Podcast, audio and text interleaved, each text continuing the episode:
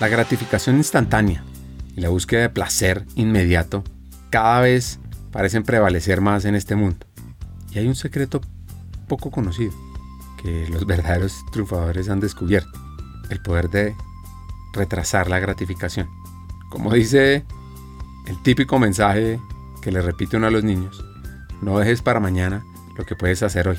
En otras palabras, como se dice en inglés, delaying gratification o aplazar la gratificación de nuestros deseos y necesidades inmediatas puede ser parte del camino hacia el éxito y a la realización de largo plazo. Aquellos que dominan esta habilidad encuentran el equilibrio entre el placer a corto plazo y la construcción de un frutero próspero. Esto implica posponer las recompensas momentáneas, enfocarse en metas y objetivos de mayor alcance. Claro, esto requiere disciplina, una visión clara de futuro, compromiso y fuerza de voluntad. Y al dominar el arte de retrasar la gratificación, pues imagínense que se fortalece la voluntad, se cultiva la paciencia, se desarrolla la capacidad de tomar decisiones informadas y estratégicas. Como les digo, es un ingrediente esencial para el éxito, para tener relaciones sólidas. Y en este episodio vamos a explorar eso, cómo esta habilidad puede convertirse en una poderosa herramienta para crear un futuro próspero y satisfactorio. Descubriremos estrategias, también los desafíos y las recompensas de esta práctica y aprenderemos de expertos que han dominado ese arte. Así que alista tus audífonos, ponte a caminar o si estás trabajando, porque te vas a embarcar en un viaje de autodisciplina y crecimiento personal, donde esta habilidad se convierte en un catalizador para el éxito futuro. Además, vamos a hablar sobre ejemplos de responsabilidad, de trabajo fuerte, toma de decisiones enfocadas y hablaremos de talent management, sobre qué tan listo está la persona para un reto. Bueno, de todo un poco. Bienvenidos a Hackers del Talento, el podcast que busca cambiar el juego por lo humano. Creemos en una América Latina más competitiva, inclusiva, equitativa, próspera, donde las personas sean el centro del mundo laboral. Nos motiva el talento como motor de cambio y por eso estamos aquí, para ser la fuente de inspiración, unión, colaboración, aprendizaje, debate y acción para la comunidad interesada en talento. A través de historias, reflexiones, conversaciones con CEOs, líderes de talento humano, pensadores y actores de cambio, te vamos a ofrecer hacks para evolucionar como persona, como líder y potenciar tu empresa. Te invitamos a sumergirte en conversaciones profundas, significativas, que te harán pensar, que te inspirarán y que te harán dar ganas de tomar acción para cambiar el juego por lo humano. Únete a nosotros en este viaje para hackear el talento y juntos aumentar la competitividad de América Latina por un futuro más justo y próspero.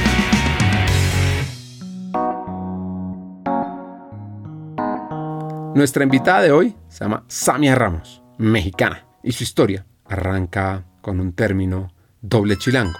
Ya van a entender de qué se trata. Y bueno, y un momento crítico a los 11 años. Claro que sí. Pues bueno, podemos comenzar con algo que creo que define quién soy yo hoy. La primera es que yo me defino como una doble chilanga, ¿no? Chilango es el gentilicio de las personas de Ciudad de México y me defino como una doble chilanga porque yo formalmente nací en Ciudad de México. Pues yo soy nacida de Ciudad de México, pero nací en Ciudad de México por accidente. Mis papás ya estaban viviendo en Guadalajara. Mi familia es de Ciudad de México, pero mis papás estaban viviendo en Guadalajara. Y Guadalajara es una de las principales ciudades de México, pero bastante más conservadora que Ciudad de México. Entonces, mis papás, en historia, que creo que también es algo que define hoy mi vida, enfrentaban un, uh, ¿cómo podríamos decir? Un paradigma de la sociedad en términos de edad. Mi papá era bastante más mayor que mi mamá. Y para una sociedad como Guadalajara, que es bastante conservadora al, respecto, y aparte mi papá siempre lucía como más viejito, mi papá me tuvo a los 54 años. Entonces, siempre me decían como, tu papá es tu abuelito, cosas por el estilo, ¿no? Entonces, ¿por qué digo que soy doblemente chilanga? Porque nací en Ciudad de México, pero por accidente. Hago toda la primaria en Guadalajara y después papás se separan y cada quien toma su rumbo. Mi mamá se va a vivir a Monterrey y mi papá se va a Ciudad de México. Entonces yo inicialmente, y eso es bastante relevante creo que también en mi historia personal, me vi como obligada a madurar muy rápidamente eh, a una edad muy temprana. Digamos que yo formalmente vivo con ellos hasta los 11 años y a los 11 años que ellos se separan quedo yo un año en internado, en lo que mi mamá se vuelve a establecer en Monterrey. Entonces, formalmente yo quedo bajo el cuidado de una escuela católica muy conservadora nuevamente. También es bastante crítico en mi historia. Eh, esta historia de romper paradigmas o reglas establecidas, etcétera, creo que ha sido una constante en mi vida. Entonces, yo quedo viviendo en Guadalajara un año sola, a la edad de 11 años. Sola me refiero sin mi papá, ¿no? Estaba en un internado, no es que estuviera viviendo en la calle o algo por el estilo, estaba en un internado. Y de ahí me voy a Monterrey con mi mamá.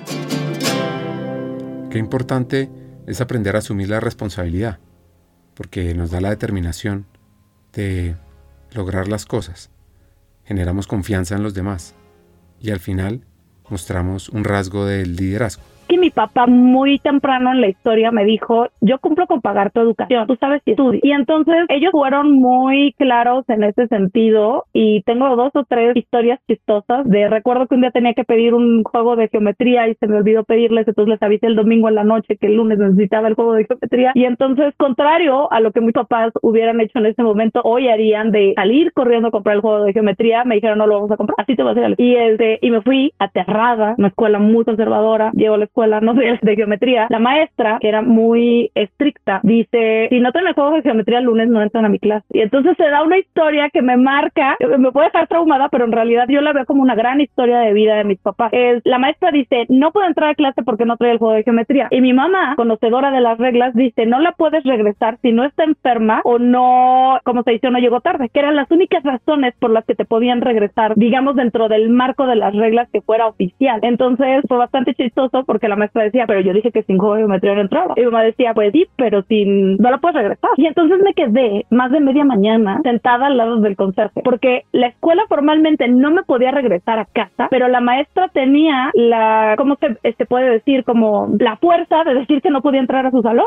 Ella tenía el derecho de decir que no podía entrar a su salón. No me podía negar la entrada a la escuela, pero sí me podía entrar la entrada al salón. Y entonces fue un momento tan crítico que entendí que si yo lideraba o revisaba los pendientes que tenía, mis papás no iban a estar ahí cubriéndome todo, iban a llevar las cosas a últimas consecuencias. Entonces, pregúntame cuándo se me olvidó otra vez una cosa que tenía que llevar a la escuela. Nunca más se me olvidó. Porque fue, y te lo cuento, no es algo que yo haría con mi hija, pero del otro lado, volteo y digo, es una gran enseñanza, dar la responsabilidad a un niño, yo creo que tendría entre 10 y 11 años cuando esta historia pasó, de decir, ya tenía la conciencia, digo, si hubiera tenido 4 años, a lo mejor no, pero tenía 10 o 11 años, se me olvidó, y pues mis papás lo llevaron a últimas consecuencias. Y creo que mi papá me educó así todo el tiempo. Es como que tengo así chistosa. En algún momento se les ocurrió que estaba bonita y dijeron, bueno, pues igual y puede empezar a, aparecer de en comerciales o algo por el estilo, ¿no? Entonces empecé a hacer casting a una edad muy temprana y estando en, un casting recuerdo que habían hecho un llamado y habían dicho más o menos cómo querían a las niñas, ¿no? Iba a ser para una fiesta y había que traer como ropa de fiesta como vas a una fiesta infantil. Y entonces me acuerdo haberle dicho a mamá, mamá, es que yo me quiero llevar esta ropa muy moderna. Y mi mamá me decía, no, llévate esta otra ropa porque así viene el llamado y no sé qué. Y yo no, pero es que yo quiero. Entonces mi mamá, hoy la entiendo que mamá me dejó ser, me dejó ir en la ropa que yo quise. Obviamente no me quedé en el. Y esas dos cosas a edad muy temprana me enseñaron que las decisiones que yo tomara en la vida iban a impactar mi vida y me hicieron sumamente responsable desde antes de que ellos se separaran. Cuando ellos se separan, pues entonces me toca estar. Siempre tuve todas las comodidades. Digamos que cuando recién salieron las primeras tarjetas de débito en México, fui una de las primeras niñas en tener tarjeta de débito. Vivían en una clase media, pero bien. O sea, teníamos dos coches, iba a la escuela privada, viajábamos mucho. Cosas que estaban muy padres. Cuando ellos se separan, pierdo totalmente el status quo de eso y el nivel de vida que ellos me habían dado hace que me marque el cómo recuperar el nivel de vida para cuando lo perdimos, ¿no? Entonces, mi mamá se va a vivir a Monterrey, eso hace que ahora yo ya haya vivido formalmente en las tres principales ciudades de México, he vivido en Guadalajara, en México, en Monterrey, y por eso defino que soy doblemente blanco, porque fui nacida en Ciudad de México y el chilango es aquel que viene de otro estado y regresa, o bueno, no regresa, sino más bien llega a la ciudad. Yo soy alguien que se fue o que ya estaba en otro estado y llegó a Ciudad de México. Y hoy soy chilanga por, diría que soy triplemente chilanga, soy chilanga por decisión, soy feliz en Ciudad de México. Y es difícil que, que me pueda mover de, de, ciudad, ¿no? Entonces yo creo que, no sé si esto responde a tu pregunta, tuve una infancia feliz, tuve una infancia completa en muchos sentidos, disruptiva en otros, o sea, creo que mis papás fueron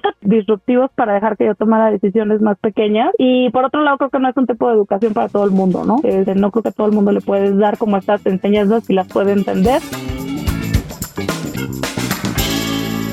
Tuvo un cambio complejo y una conexión con el mundo del derecho laboral. Llegó del internado, voy a vivir con mamá Monterrey. Choque fuerte porque dejo de estar en una escuela privada para ir a una escuela pública. Mixta. Un shock fuerte porque de estar arropada por la misma escuela y unos nueve años de mi vida, ahora me voy a una escuela estatal en Monterrey, por el municipio de Guadalupe, y ahora mixta y de gobierno, en un esquema totalmente diferente. Me costó trabajo la adaptación. Después mi mamá conseguí pareja y bueno, tienen una hija estando yo allá en Monterrey y ahí a mí me da la pubertad durísima, ¿no? Me da en medio de una crisis de lo que había conocido los últimos 12 años, que es mi casa, mi familia, Guadalajara, etcétera. Pasé para un año de internado y luego directo Monterrey, un nuevo matrimonio, una hija y la pubertad en un clima extremoso. La verdad es que para ese momento creo que las cosas han cambiado bastante en los dos lugares, pero para ese momento no sabía cuál de los dos lugares era más conservador, si Monterrey o Guadalajara. Y yo creo que en ese sentido siempre fui chilanga de corazón, entonces también era bastante disruptivo. Y esta historia es chistosa porque mamá se casa con un abogado laboralista. Entonces es bastante gracioso porque él llegaba y él era un laboralista, él todavía está vivo, ya no está junto, pero él las tardes o las noches llegaba a platicar de los casos que él llevaba. Él defendía a trabajadores y yo recuerdo empezar a tener un como boarding temprano hacia conceptos de la ley laboral mexicana debido a mi padre, porque llegaban las tardes y le contaba a mi mamá, mira, estoy peleando con tal y el sindicato esto y les vamos a ganar tanto por esto y esto y es que lo que hizo mal la compañía fue eso y ahí yo no estaba ni por aquí que quería hacer o trabajar en recursos humanos. La carrera de derecho sí me llamaba la atención, sí era como algo que decía, ay, estaría padre ser abogado, pero pues me da la pubertad y me vengo a vivir a Ciudad de México. De alguna manera digamos que no funcionaba, de alguna manera no funcionaba nuevo esquema de yo adolescente con un nuevo padrastro y una nueva mamá viviendo en Monterrey. Entonces tomé la decisión, le escribí a papá, le dije que pues ya no me estaba acomodando y que necesitaba ir a vivir con él. Y al, a la par que yo tomaba la decisión, mi mamá tomaba la misma decisión, que no podía estar con ellos. Entonces digamos que fue una decisión tomada por separado, pero al mismo tiempo en timing. Y termino primero de secundaria y me vengo a vivir a México con mi papá. Y otro año como bastante shock, ¿no? Mi papá no estaba casado con nadie, ni estaba en, en un proceso similar, ni nada por el estilo, pero ahora había que adaptarse ahora Ciudad de México. Ciudad de México en ese momento pues veníamos seguido de cara a mi familia, pero no era la... Siempre quise vivir en Ciudad de México, eso es algo que, que, quiero decir. Cuando yo era niño siempre decía, venía a ver a, mi abuelita decía, yo quiero vivir en Ciudad de México, ¿por qué no vivimos en Ciudad de México? Pero cuando me llegó el momento de vivir en Ciudad de México, pues también, ¿no? Como de, de vivir en familia al internado, nuevo núcleo familiar con mi mamá, con una hermana en espera, a Ciudad de México ahora con mi papá. Entonces fue bastante shock. Y llegué a tomar aquí segundo de secundaria, otra vez en la escuela de gobierno y ya simplemente creo que fue acumulado. Fueron dos años acumulados, un año de internado y un año en Monterrey. Hicieron que cuando yo llegara al, segundo de secundaria en Ciudad de México no pudiera hablar ni al estilo de vida, ni a la escuela, ni a los compañeros, ni me acoplaba a nada. Entonces hubo un momento, y creo que también tenía que ver, era un momento en el que no hablábamos del bullying. Entonces creo que de alguna manera se pierden mis papeles, es importante en esta historia, porque creo que el que se pierdan mis papeles determina muchas cosas que suceden conmigo en segundo de secundaria. Entonces la primera es que mi papá se pierde mis papeles cuando yo regreso de Monterrey a México, no los perdí yo. No voy a,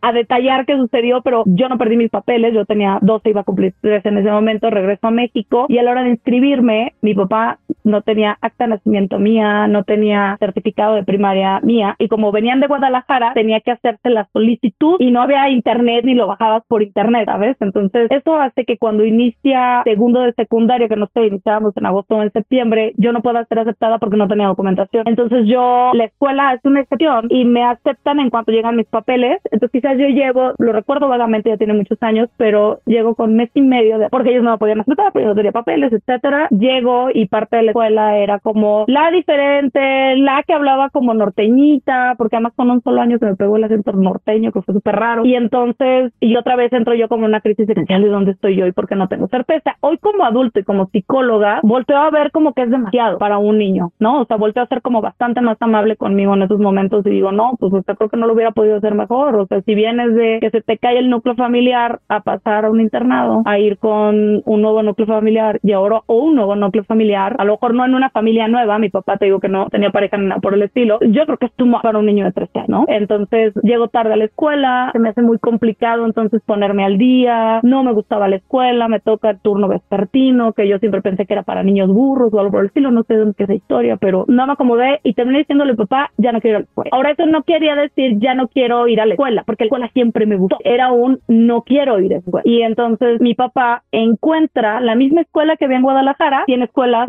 bastantes de, de los estados de la República, la encontramos en México curiosamente quedaba cerca de donde vivíamos y entonces pierdo segundo año de secundaria y digamos que repito segundo año de, de secundaria, pero en la modalidad el mismo uniforme que había llevado toda la primaria, en el mismo modelo de solo mujeres en la escuela, con las mismas monjas, pero versión Ciudad de México, ¿no? Y ahí como peso en el agua, volví a encontrarme a mí misma porque era algo que conocía y creo que ante tanto cambio, por ejemplo, de casa, o pudiéramos decir de núcleo familiar, creo que lo que yo necesitaba o lo que yo creo que un niño necesita es certeza. Y eso es lo que a mí me da certeza, me da certeza conocer el ambiente, no conocí a ninguna de las monjas de Ciudad de México, pero me da muchísima certeza conocer el ambiente y ahí eh, vuelvo a dar un subidón de, de calificaciones, para tercero de secundaria me becan, hago tercero de secundaria en esta misma escuela becada e iba a seguir como por el mismo camino.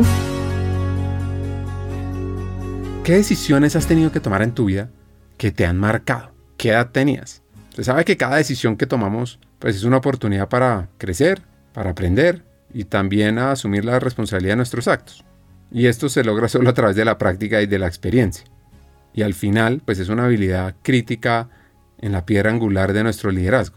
Así que te alento a ti, hacker, que nos estás escuchando, a abrazar el poder de tus elecciones, a enfrentar los desafíos con confianza, sabiendo que cada decisión, grande o pequeña, nos acerca más a la vida que deseamos construir.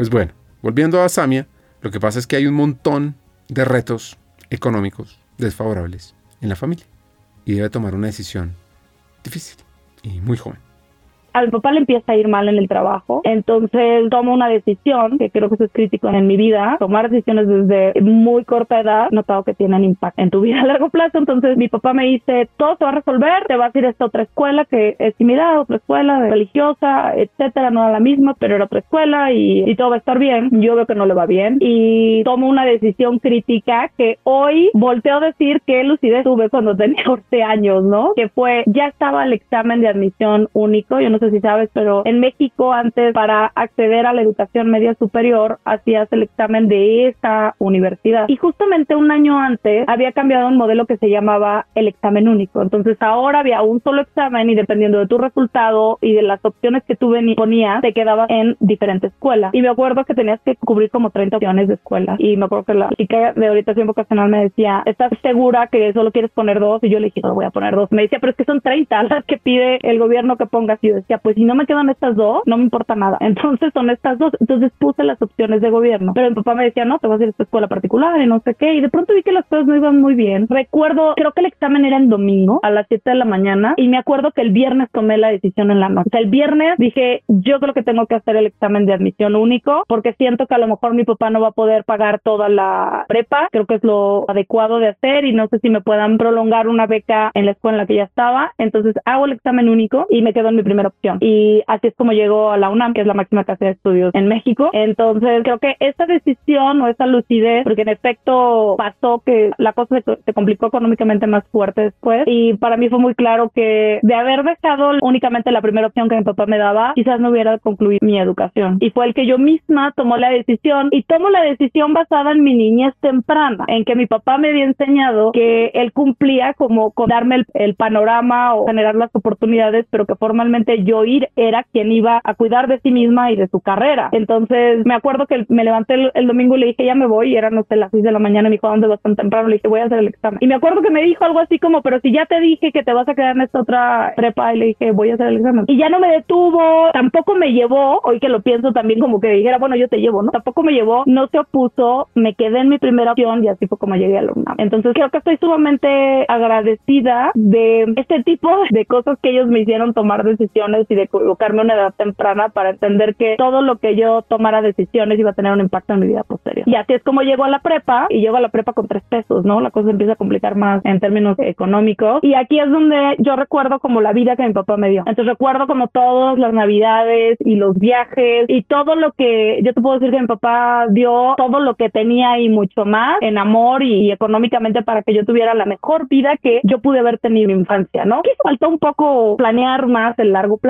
¿no? Quizás yo le hubiera puesto una segubeca, quizás hubiera comprado algunos bienes raíces, porque recuerdo vacaciones increíbles y no teníamos bienes raíces, por ejemplo, ¿no? Son cosas que a lo mejor le hubiera dicho a mi papá por un poco más de atención en largo plazo, ¿no? Pero este nivel de vida que él me había dado cuando yo llego a la prepa determina que yo tengo súper claro que para salir adelante tengo que seguir estudiando y que nadie me iba a venir a resolver, no tenía papás que me fueran a resolver la vida. Entonces, si yo quería recuperar el nivel de vida que mi papá me había dado en, mi niñez temprana, la única forma de hacerlo era a través de estudiar y trabajar. Y así lo hago. El primer año llego a la prepa, rápido me identificaron porque venía con muy buen nivel de inglés, muy buen nivel en matemáticas, química, etcétera, todas las ciencias exactas. El primer año me identifican como un talento y me mandan a concursar a un examen de matemáticas, a un concurso de matemáticas. Un año muy crítico en mi vida, Ricardo. Recuerdo ya en ese momento tener casi 15, 16 y no tener dinero para los útiles, para los libros. Recuerdo que mi papá hacía su mejor esfuerzo para que tuviéramos algo que comer, para que yo tuviera dinero para subirme al transporte y llegar a la escuela, pero no daba para algo más, ¿sabes? Entonces recuerdo haber tomado decisiones así como bien críticas de que en algún momento había unos talleres espectaculares, tú podías tomar fotografía y podías tomar pintura. Yo había hecho danza clásica cuando era niña y me gustaba la danza, pero yo tomé el taller de danza contemporánea en la prepa porque en la prepa en la que yo iba teníamos albergue y había que traer traje de baño para ir al albergue. Y entonces fue un tema de economía. Si yo te dejaban usar un traje de baño negro, que era como de una sola pieza, y si yo usaba el mismo traje de baño como si fuera leotardo para la clase de danza, yo me ahorraba el material que no podía utilizar, que no podía costear. Yo no podía costar fotografía. Los que estaban en fotografía tenían cámara y dinero para imprimir sus fotos porque nada era digital en ese momento. Los que estaban en pintura tenían dinero para todo lo que se ocupaba, para acuarela, para óleo, para lo que te quieras imaginar en, en técnicas. Había que comprar papel y cada vez una técnica diferente y yo no tenía eso. Entonces, pragmáticamente dije, yo voy a hacer danza contemporánea porque puedo usar el mismo traje de baño que, ¿cómo se dice? El traje de danza, ¿no? Entonces fui bastante pragmática. Este fue mi primer año y en el segundo año la cosa se está complicando todavía más. Mi papá ya en ese momento estaba como entrando a sus 70, algo por el estilo. Entonces también era complicado para él conseguir trabajo. No podía tener acceso a su jubilación por varias razones. Entonces era una situación bastante crítica y para el segundo de prepa, uno de mis primos me consigue trabajo en una empresa que él trabajaba como telemarketing. Entonces mi trabajo era conseguir cita, vendía un software de costos para arquitectura, ingeniería civil. Pues mi trabajo era hablarles a los despachos de arquitectura y decirles, tenemos este software que si nos permite enviarle a alguien de la empresa, le van a enseñar el software. Y ese era mi trabajo. Les mentimos. Les dijimos que tenía 17 y estaba por cumplir 18 cuando en realidad tenía 16 y iba a cumplir 17 porque necesitaba un trabajo. El primer salario que ganó Samia lo gastó comprando libros. Con esa filosofía de vida de invertir en su educación, en su evolución, ¿cómo no va a crecer? Esto es una mentalidad de superación y de alta responsabilidad que ella la tiene clara pero de, prepa. Para cuando termino el, tercero de prepa, topemos que tenía 17 años y vivía sola. Ahora sí, yo me pagaba todo sola con mi sueldo de telemarketing, pero era bastante feliz, la verdad. Y para pasar a la universidad, yo quería estudiar en un inicio físico-matemático. Bueno, para física-matemática. Ya con esos baños de realidad, de tener recursos este, para salir adelante, como que me dio el, no física-matemática, yo voy a tener recursos para salir adelante, voy a tener de profesor y sufriendo más. Y recordemos que mi papá me dio muy buena vida en los primeros años de mi niñez, un nivel de vida que hasta ese momento no había podido recuperar, pero que seguía teniendo en la mente, ¿no? Recuperar el nivel de vida. Y finalmente dije, no, yo creo que tengo que hacer algo, un cambio a algo que me dé más recursos. Y entonces, en lugar de ser área 1, que es la físico-matemático, hice área 2, que es químico-biológico. Entonces, me voy a área 2 con la idea de estudiar ingeniería química, QFB o algo por el estilo, que estuviera dentro de lo que me gustaba, me, me encantaba la ciencia. Y en un siguiente baño de realidad, ahora sí, después de un año y cacho de vivir sola, etcétera, y de ver los horarios de las carreras de QFB o de ingeniería química, me doy cuenta que son carreras de tiempo completo que requieren del apoyo de la familia, que era un apoyo que yo no tenía. Es decir, no puedes trabajar más medio tiempo y estudiar. Entonces, tomo una siguiente decisión que marca mi carrera, que es decir, tengo que estudiar algo que pueda compaginar, nadie me va a mantener. Entonces, tengo que estudiar algo que yo pueda estudiar y trabajar al mismo tiempo y que no sea un problema. Tengo que estudiar algo que sea científico y siempre me gustó mucho leer y me gustaba mucho la ciencia. Entonces, la psicología era una ciencia, estaba dentro de área 2 y había turno matutino y vespertino y no era una carrera de tiempo completo. Entonces, tomo la decisión de irme a estudiar psicología, más allá de basada como en yo quiero ser psicóloga y mi admiración era Sigmund Freud, yo estaba viendo cosas de partículas y de átomos, ¿sabes? Yo quería ver otras cosas, pero con este baño de realidad era como, no, creo que voy a necesitar cambio de planes. No voy para psicología, la verdad lo gocé muchísimo, me encantó. Con ese poco que yo traía muy científico,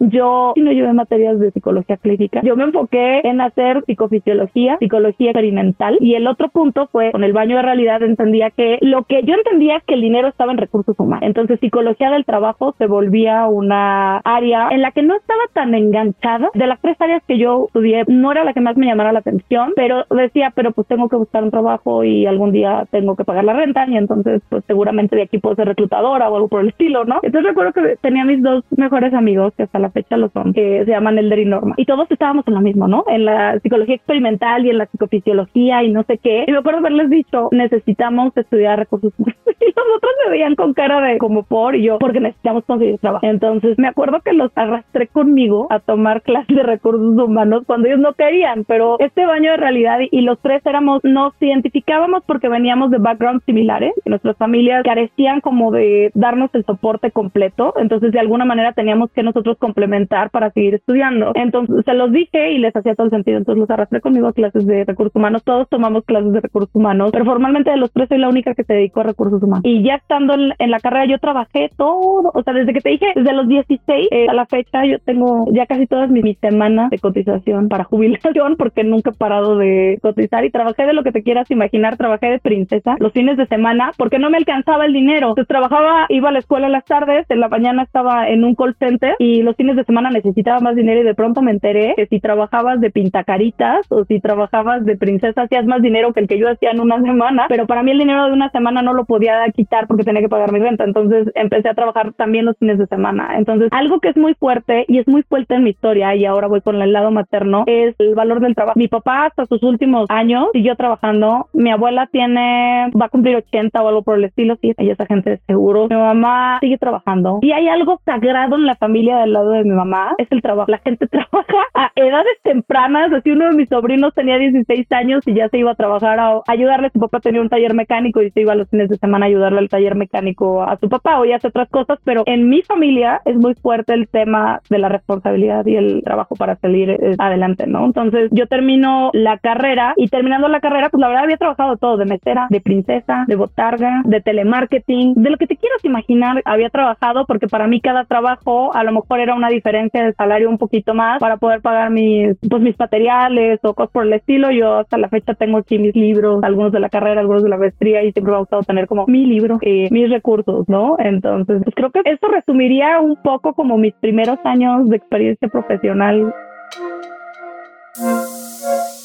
Hay una canción de Toby Keith, se llama Soldado Americano, American Soldier, que dice algo así, y la están escuchando de fondo. Proveer para nuestro futuro es mi responsabilidad. Sí, estoy muy bien bajo presión, siendo todo lo que puedo ser. No puedo reportarme enfermo los lunes, cuando el fin de semana ha sido demasiado fuerte. Solo trabajo durante las vacaciones, a veces toda la noche. Puedes apostar que estoy listo cuando el lobo gruñe en la puerta. Oye, soy sólido. Oye, soy estable. Oye, soy fiel hasta la médula. Esto es unas frases de alto compromiso y responsabilidad, de las ganas de superación, de salir adelante. Y algo admirable que tiene Sammy, con esa energía con la que lo cuenta. I'm real good pressure, being all that I can be. I call sick on Mondays when the weekend's been too strong. Estando en el último año de la carrera, una amiga mía de la secundaria se va, ella está estudiando hotelería y se va, le dan una beca y se va a estudiar a Clion, a Suiza. Y ella estudiaba hotelería, pero en las tardes trabajaba en un hotel que hacía todo el sentido para ella. Ella estaba estudiando hotelería y en las tardes estaba trabajando en un hotel, ¿sabes? Entonces la becan y se quedan sin telefonista. Ella era como telefonista y yo estaba buscando trabajo. Me dijo, oye, ¿hablas inglés? Y yo, pues sí, sí hablo inglés. Entonces me dice, fíjate que yo me voy y están buscando una telefonista, no la han encontrado. Y ya me voy en dos semanas, por decirle, quieren que yo la capacite. ¿No te gustaría venir a la entrevista? Y entonces me voy a la entrevista y me quedo con la posición de... Y eso también cambia, creo que mi carrera en recursos humanos, porque una cosa que yo no puedo ver es que alguien me diga que eso no se puede. Y tiene que ver con que cuando yo estuve trabajando en hotelería, tuve todos los pedidos que te puedas imaginar. necesito un helicóptero que recoja a una persona aquí y la aterrice acá. Y yo así de ni idea de cómo se renta un helicóptero, ¿no? Me tocó atender, es un hotel de categoría especial, entonces me tocó atender personajes a quien te quieras imaginar, ¿no? O sea, ese hotel llegaba para Hilton, me tocó atender a los príncipes Kafiragi, me tocó pelearme con el equipo de Virturica, un cineasta, eh, conocer a Floria Sigismundi, Rebeca de Alba, un montón de gente, pero yo estaba estudiando el último año de la carrera, ¿sabes? Y trabajaba en un hotel, me iba bien, me promueven de telefonista, me hacen recepcionista, después me hacen recepcionista concierge y no descansaba. Recordemos que eso es crítico en esta historia. ¿Te acuerdas que ya venía yo de trabajar lunes a viernes y luego los fines de semana para complementar? Cuando fui mesera, por ejemplo, en un billar, ese era un trabajo complementario a mi trabajo de lunes a viernes, ¿no? igual cuando fui botarga o princesa, era un trabajo complementario a mi trabajo de lunes a viernes más la escuela. Y cuando estaba en el hotel, trabajaba de lunes a domingos, no podía tener un trabajo adicional, pero el punto es que yo llevaba como dos o tres años sin descansar los fines de semana. O sea, trabajaba corrido todo el tiempo y me fue muy bien en el hotel, pero yo no estaba estudiando hotelería, la hotelería no era lo mío y yo quería trabajar en recursos humanos. Y entonces me enfrenté a la realidad que se enfrentan muchos recién egresados. Yo dije, bueno, pues tengo 23 años, hablo inglés, he trabajado toda mi vida, voy a conseguir algo bueno en recursos humanos. Y, oh my God, no. La primera oportunidad en recursos humanos me la dieron a menos de la mitad del salario que yo tenía como recepcionista habilitada.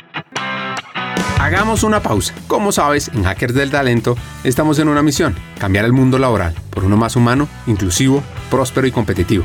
No lo podemos hacer solos, para nada. Necesitamos tu ayuda. Te invitamos a compartir este episodio con una persona, con alguien que quieras, con alguien que sientas que puede aprender, que puede evolucionar con los hacks que compartimos en este episodio, porque juntos vamos a inspirar a más talentos a sumarse a este movimiento de humanizar América Latina. Y si quieres unirte, si quieres profundizar y estar a la vanguardia, suscríbete al podcast, síguenos en LinkedIn para recibir noticias diarias, suscríbete en nuestra página hackersdeltalento.com al newsletter Cartas al Talento. Y no te pierdas la oportunidad de marcar la diferencia en este mundo laboral y así transformar la vida de millones de personas. Porque juntos podemos hacer lo posible. Nosotros ya estamos aquí, dando el primer paso. ¿Y tú? ¿Te unes a nuestra misión de cambiar el mundo laboral por uno más humano? Hagámoslo juntos. Sigamos con el episodio. Aprovechando su conocimiento psicológico, es interesante entender ese valor del sacrificio, de la responsabilidad y de la toma de decisiones. Porque yo sabía que era una decisión de largo plazo. O sea, creo que algo que vi tanto pragmáticamente con, con mi historia de niñez es que las decisiones no deberían de estar tomadas en corto. Entonces, cuando mi papá decía, yo cumplo con pagar la escuela, pero tú eres la que sabe si estudia o no estudia, yo entendía que es una decisión de largo plazo. El otro tema es que al perder como este status quo y al ver que mis papás no tenían un patrimonio físico, es decir, que no teníamos una casa comprada o algo por el estilo. Yo entiendo que entonces también parte de las decisiones de mi papá fueron totalmente corto plazo. Recuerdo vacaciones increíbles o navidades con 20 mil regalos. Quizás me hubiera gustado tener una segubeca y, la certeza de tener una casa donde vivir en lugar de tener que pasar de los 16 años en adelante pensando yo ahora dónde voy a vivir, ¿no? O qué renta voy a pagar. Entonces creo que eso hace que yo entienda que tenía que hacer un sacrificio de largo plazo. Y algo que también recuerdo mucho en la historia es que mi papá me decía, tú tienes que seguir estudiando para que te siga superando. Pero recuerdo que él me decía que había gente que él había empezado a trabajar muy joven y que yo tuviera mucho cuidado con que ahora que gastara, ganara dinero, no me enfocara en que ahora gano dinero y tengo un trabajo y me fuera por ese camino. Él siempre fue, si bien nunca me forzó a hacer algo, o sea, nunca fue como, hoy si no vas a la escuela, te corro de la casa, o nunca hizo algo así. Puedes ver desde mi niñez temprana que fue como, veía desde lejos y que hoy lo veo y digo, qué fortaleza la tuya. Y yo creo que el otro se debe estado mordiendo por decir, decirme qué hacer y no podía hacerlo, ¿no? Y él me decía, ten cuidado porque cuando empiezas a ganar dinero es probable que decidas quedarte ganando dinero en lugar de estudiar una carrera y lo que tienes que hacer es estudiar una carrera. Entonces, al menos tenía como esa guía de él y yo decido, estaba en el último año de la carrera, ganaba bien dinero, tenía propinas en dólares. Eso también, yo me compraba cosas así. Recuerdo que llegaba a la escuela y era la que más ganaba de todos mis compañeros, ¿no? Y ya estaba cercana de comprarme un auto, que tenía compañeros que tenían auto, pero el auto venía de sus familias, ¿no? Este, les compraron un auto, les dejaban usar ese auto. En este caso era yo, llevaba más de un año ahorrando para comprarme un auto y comprarme un auto.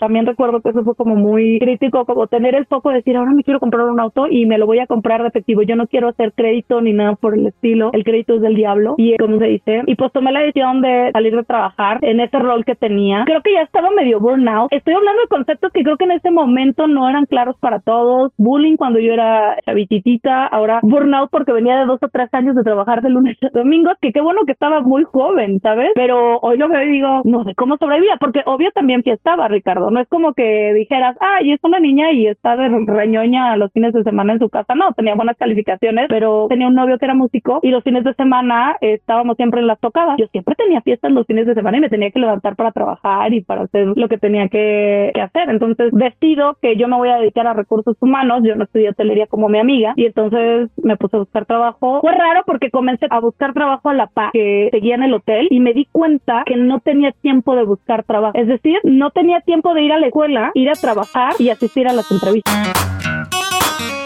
Hablando de toma de decisiones, tiene que tomar una difícil. Porque uno podría decir que es un salto al vacío.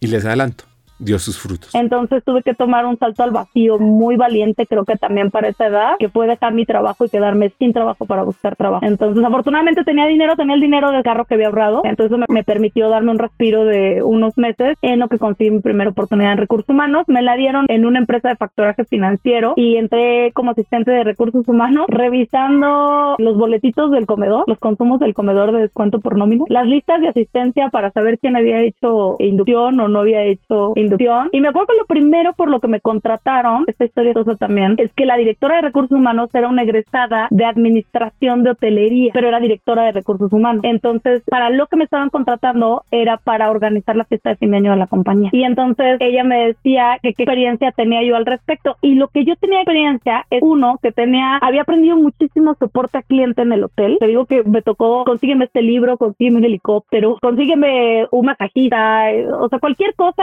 que de pronto pudieran llegar, quiero ir a conocer las pirámides o cuáles son los restaurantes a los que debería de conocer en México, cuáles son los museos. Entonces, eso me dio bastante bagaje de organizar cosas para gente y me tocó organizar varias veces pedidas de mano o aniversario. Entonces, me acuerdo haberle estado contando esta historia, me decía, oye, ¿alguna vez has organizado un evento? Le dije, pues mira, como organizar evento no, pero la recepción es el foco crítico al frente del hotel. Cuando no hay gerencia de alimentos y bebidas o cuando no está la gerencia del hotel, la recepción es quien se queda al frente. Entonces, cuando hay evento y alguien no es, de pronto todo recae con si se tienen que tomar decisiones, se toman en la recepción. Y le dije, por otro lado, me ha tocado organizar las pedidas. Entonces me ha tocado que enviar el papel, que arreglar el cuarto, que tenga flores, cosas por el estilo. Entonces, como ella venía de hotelería, de haber estudiado hotelería y entendía que yo había llevado como estos mini eventos de te arreglamos la habitación o te conseguimos esta otra cosa, ella me da la oportunidad. Y entonces esto cambia mi carrera totalmente porque llegó mi primer rol en recursos humanos como asistente de recursos humanos en un año que fue bastante complicado porque recuerdo que ya tenía unos ingresos y seguía teniendo obligaciones. Yo nunca dejé de pagar renta hasta que compré mi primer departamento. Nunca dejé de pagar renta desde que me fui a vivir sola, ¿sabes? Entonces, esos primeros meses que yo estuve sin empleo, viviendo de mi ahorro para comprarme mi auto y que es una vez como otra vez más como sacrificar algo por un bien mayor. Entonces, yo sabía que tenía que sacrificar el auto por buscar trabajo, pero no tenía tiempo de buscar trabajo. Y cuando llegué a la primera posición de recursos humanos, el primer año fue muy crítico porque ganaba menos de la mitad de lo que yo ganaba antes y seguía pagando renta. Entonces un año que además cambió, yo en el hotel llevaba uniforme y me acuerdo que cuando llegué a mi vida de recursos humanos fue, pues ahora búscate ropa para la oficina. Y ya tenía tarjetas de crédito, me acuerdo haber ido a comprar mi primer como set de ropa de oficina, haciendo un esfuerzo, ¿sabes? Como de, tengo que comprar al menos esto es dos pares de zapatos y tres pantalones y cinco camisas y todo de vestir y un saquito, que era dinero que estaba gastándome o de mis ahorros o que no entraba del salario que me estaban dando. Aguantando, ¿no? El primer año fue bastante crítico, aguanté el primer año en esa empresa y digo aguanté no porque la empresa sea mala, sino más bien porque no me alcanzaba el dinero. Entonces yo seguía teniendo mis obligaciones. Entonces el segundo año me, me dan la oportunidad de entrar a un banco y me daban un paquete de prestaciones superior que nivelaba, no nivelaba tanto salario, sí ganaba más salario, pero en realidad el paquete ya tenía como el fondo de ahorro y los vales de despensa y un montón de cosas, seguro gastos médicos mayores, que era algo que yo no tenía. Me dieron en su momento como un reconocimiento de desempeño el acceso al club. Hay un club de bancarios. Me acuerdo eso era padrísimo porque era algo que yo no hubiera podido tener acceso con el salario de ese momento. Pagarme un club que tuviera piscina y yoga y mil cosas y ellos me lo dieron como un reconocimiento a, a mi trabajo, ¿no? Y de ahí fue avanzando mi carrera siempre muy enfocada en mejorar, en seguirme educando. Estando yo ahí en el banco, no había un área de desarrollo organizacional. Yo sentía que quería hacer desarrollo organizacional. Ahora estaba juntando para comprarme el coche otra vez, ¿no? Segunda ocasión, así yo juntando para comprarme el coche. Porque no quería comprarlo en crédito, ¿no? Y cuando tenía ya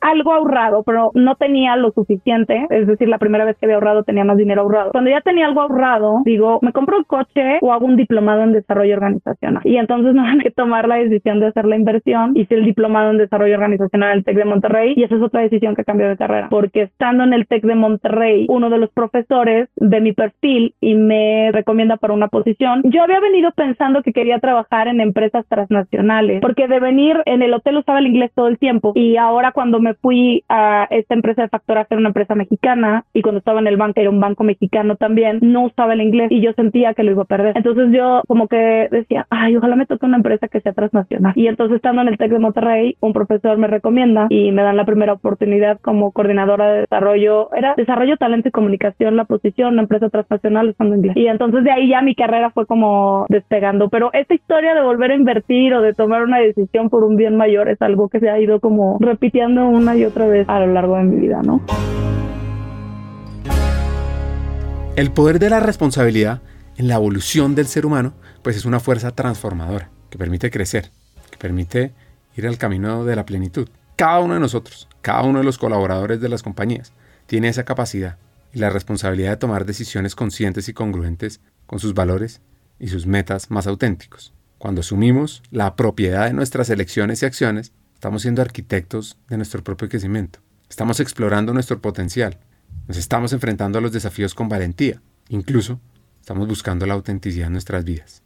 Bueno, Samia sigue creciendo. Sale de John Crane a manejar la tercera planta de PepsiCo como HR Business Partner, a manejar retos para que la planta nunca parara de producir, que la gente diera lo mejor, que estuviera enfocada en seguridad industrial y sobre todo a entender los objetivos de negocio que tenía que impactar. Les cuento, si quieren aprender más sobre PepsiCo y su cultura, les recomiendo el episodio 114 con Gabriela García, que es la CHRO para América Latina de esta compañía.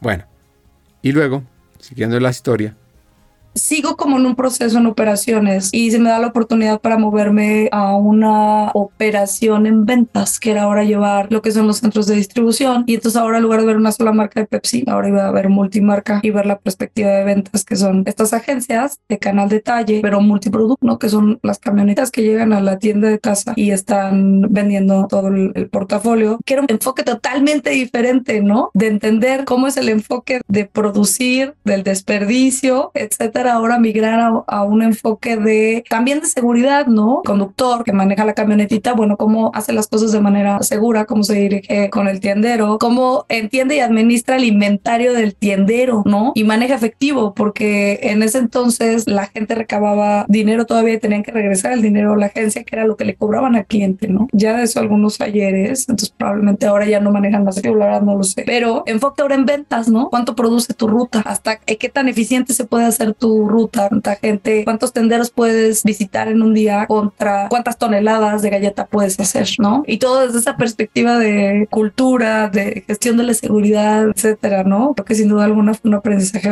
bastante interesante. Para este momento yo ya llevaba unos casi seis años en, sumados en producción entre el trabajo anterior y este. Y si bien había aprendido muchísimo de venir a ver cosas técnicas, ahora ser un socio estratégico, ahora entender otro canal, otro proceso que es el de ventas. O sea, digamos que venía aprendiendo cosas nuevas, pero sentía que quería tener otro tipo de rol, más corporativo, más desde la estrategia. Entonces me llega una oportunidad, me ofrece el trabajo con el que siempre había soñado, que era una gerencia de desarrollo organizacional. Me ofrecen una gerencia de desarrollo organizacional en Philips y hace todo el sentido para mí moverme a trabajar a Philips, ¿no? Lo hace desde la perspectiva de carrera y las inquietudes que tenía. A mí la operación me apasiona y actualmente estoy como responsable de Latinoamérica y veo operaciones y ventas, ¿no? Pero de alguna manera en ese momento quería tener un rol diferente, ¿no? Digamos que no es que me aburriera la planta porque no hay forma de aburrirte en la planta o en el centro de distribución, todos los días hay algo, no hay forma de aburrirte, pero tenía como otro tipo de inquietudes, ¿no? ¿Cómo se hace que un grupo determinado de personas implementen estas estrategias que vienen desde corporativo, ¿no? A mí cuando estaba PepsiCo me dieron la oportunidad como de ser un generalista, bueno, un business partner especializado en DO. Entonces yo me dieron oportunidades como, a ver, coordínate, que se entregue el people planning, que es el proceso de sucesión y desarrollo, que se entregue el people planning de las cuatro plantas que tenemos en Valle de México, aunque tú estés en una sola, ¿no? Y me daban estas experiencias, pero ya había dicho que me interesaba un rol más corporativo. Entonces Philips me ofrece justamente eso, ¿no? Hacer toda la gestión de desarrollo organizacional para las cinco plantas del sistema de Philips que tenía en, en México y verdeo completo, ¿no? Entonces todo lo que tenía que ver con engagement lo veía yo, todo lo que tenía que ver succession lo que tenía que ver yo, lo de leadership development lo veía yo y era un rol bastante chistoso porque era híbrido. Llevaba esa parte de DO y llevaba también como responsable del país la parte de relaciones laborales, ¿no? Entonces era bastante chistoso, ¿no? Esa ambivalencia, esos perfiles no, no son tan comunes en el mercado. Como que suele pasar que el de relaciones laborales ha ido por toda su vida y no le ha tocado llevar la parte de DO, ¿no? Y entonces a mí me toca esta, esta gerencia de DO, era una gerencia de DO que era como el 60% de mi puesto, pero también responsable a nivel nacional por la implementación de la primera reforma laboral que tuvo México, que fue la del 2012, ¿no? La Felipe Calderón que soltaron un día antes y que fue un aprendizaje bastante interesante, ¿no? Después de 40 años de no mover la, la ley laboral en México, me tocó vivir esa transición y ayudar a las plantas o colaborar con ellos y entender qué teníamos que hacer para garantizar que toda la operación de Philips estuviera en cumplimiento con la nueva reforma, que era una reforma muy, muy focalizada en temas de outsourcing, ¿no? Y resultó bastante interesante, ¿no? Ahora en lugar de estar en la línea de producción, como viendo y cuánta gente me toca encuestar y a qué horas me dan el paro de línea, ahora entender cómo hacer la planeación para explicarle a los partners de las plantas cómo tenían que implementar las iniciativas de cultura. Entonces, esto fue bastante interesante. Una reflexión profunda la tiene en Philips.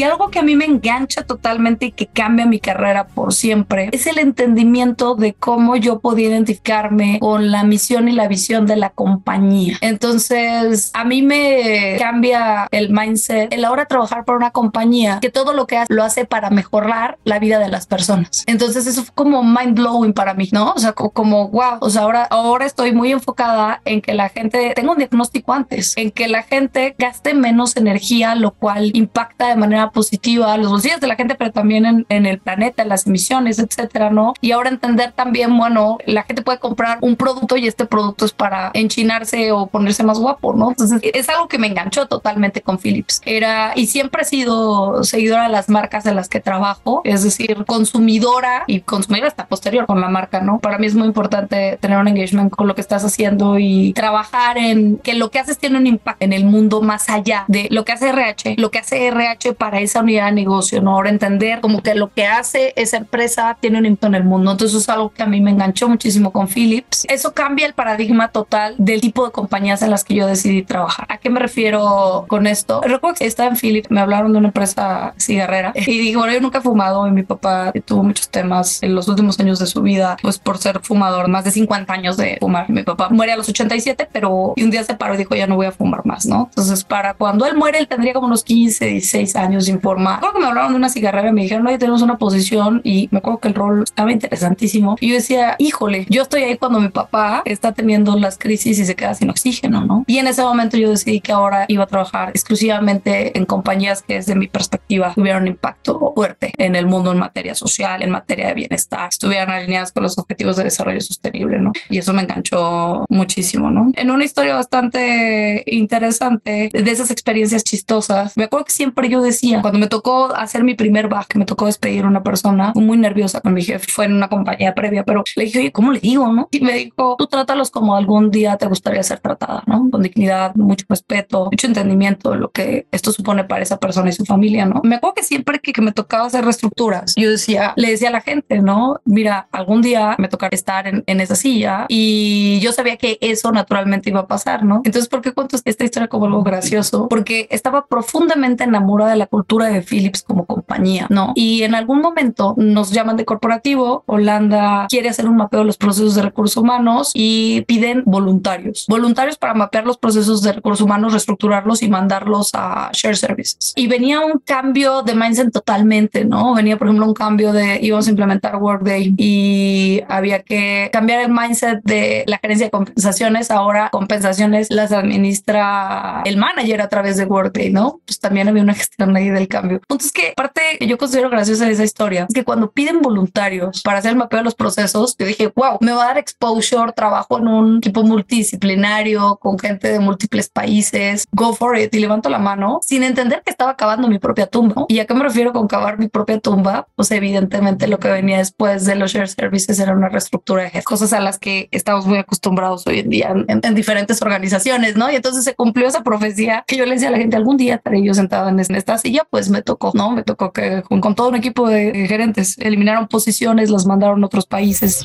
¿Quieres potenciar a tu equipo, a ti, evolucionar hacia un nivel de desarrollo fuera de serie? Excelente, te tengo noticias. Hemos diseñado un programa de formación pionero en la región con el propósito de equiparte con las habilidades, conocimientos y herramientas esenciales de talento humano para evolucionar en tu rol de liderazgo.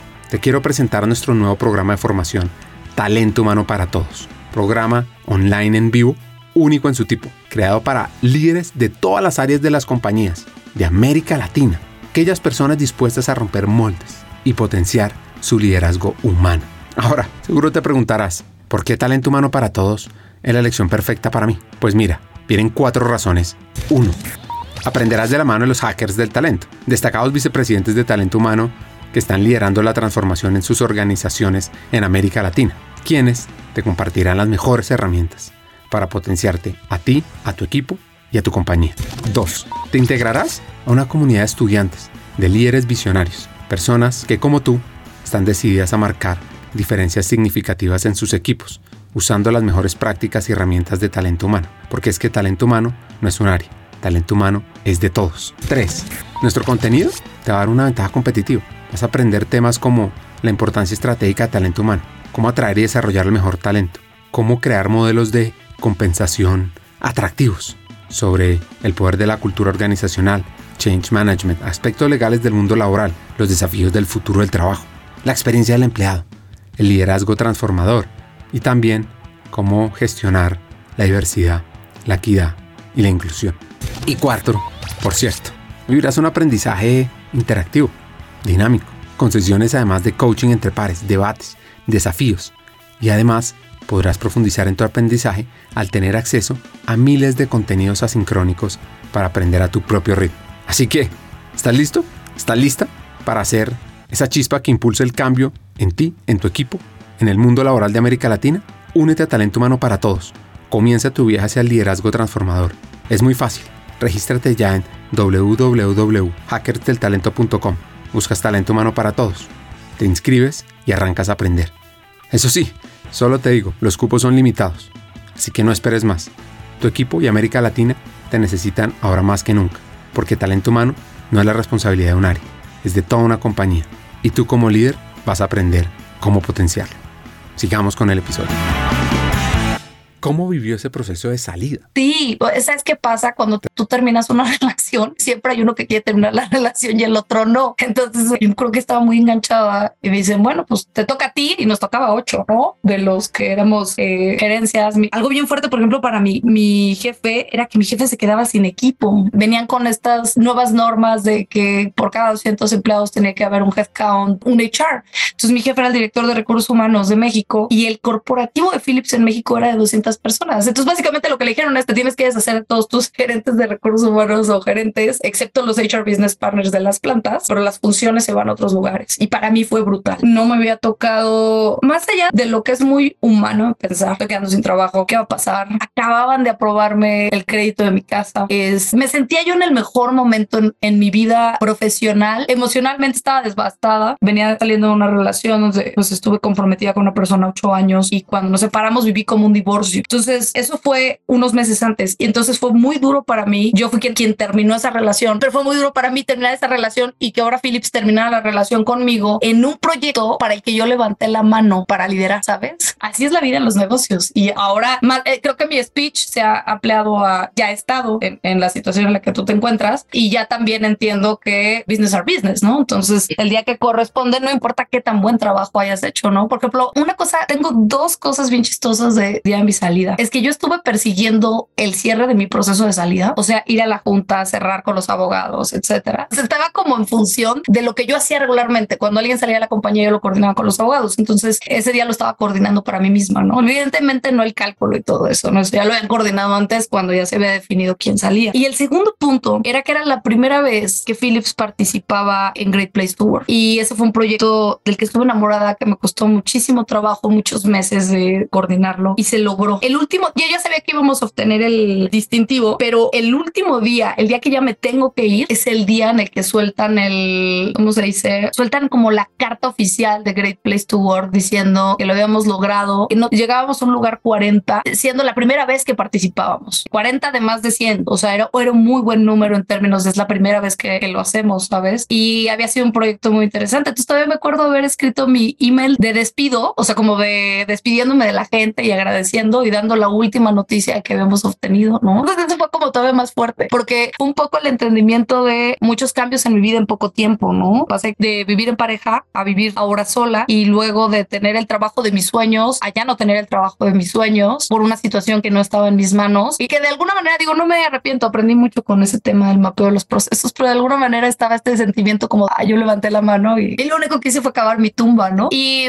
me fui con un muy buen sabor de boca el último día, ¿no? O sea, fue como, bueno, el último día que me estoy yendo, queda claro que me estoy yendo por un tema específico de reestructura de la compañía y estrategia de headcount, porque sigo entregando resultados el último día y sigo hasta persiguiendo mi salida de la compañía documental, ¿no? Que estuviera con todas las huellas y todo lo que se tenía que hacer y etcétera. Entonces fue bastante graciosa esa situación, o ahora la veo graciosa en ese momento, no, no graciosa.